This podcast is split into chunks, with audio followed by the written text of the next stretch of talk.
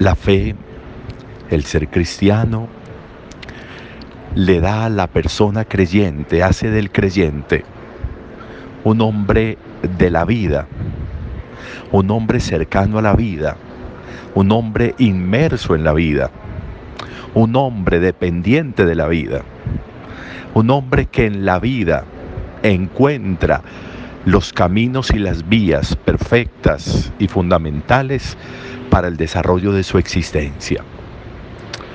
La fe excluye relaciones definitivas frente a la muerte. La fe hace que se pueda crecer desde la vida en la relación profunda con la existencia. Por eso la muerte no es el camino para la vida. La muerte no se considera desde la fe, la muerte no se considera desde el ser cristiano. La muerte no ocupa un espacio de definición en la vida de las personas.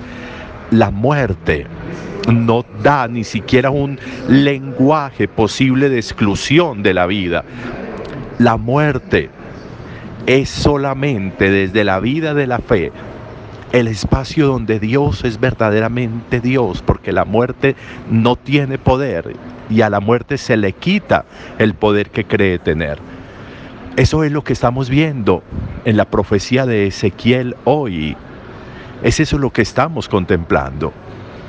Toda esta cantidad, este valle lleno de huesos, que dice la profecía de Ezequiel, que es el texto, uno de los textos más emblemáticos de Ezequiel.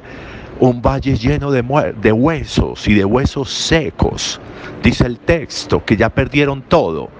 Ya perdieron cartílagos, coyunturas, todo, absolutamente todo.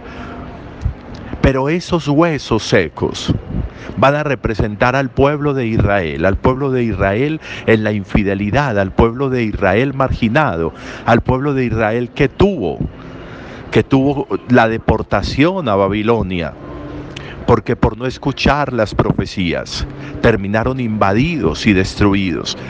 Y esos huesos secos son ese pueblo de Israel.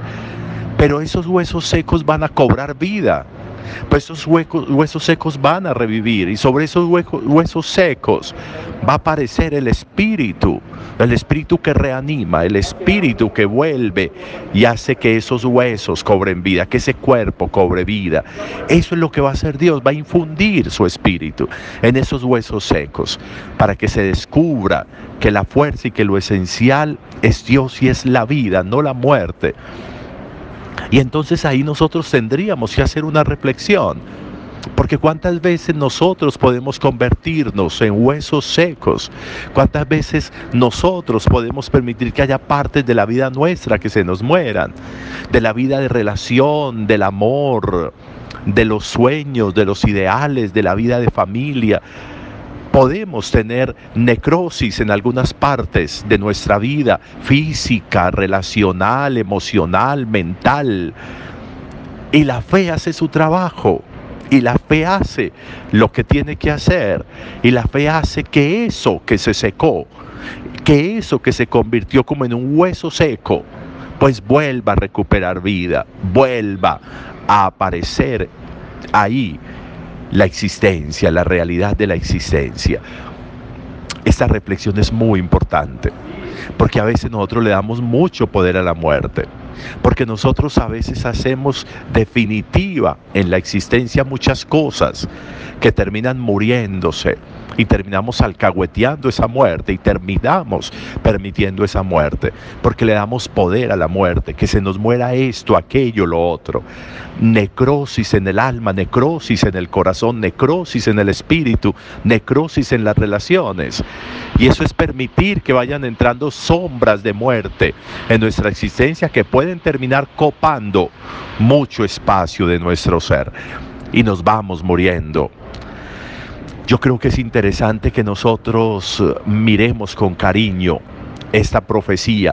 Con cariño significa que la miremos muy cercana a nosotros y que miremos cómo muchas veces nosotros permitimos, permitimos, por acción o por omisión, por descuido o muchas veces incluso por decisión, que haya muerte en nosotros, que se mueran partes de nosotros. Y eso no está bien.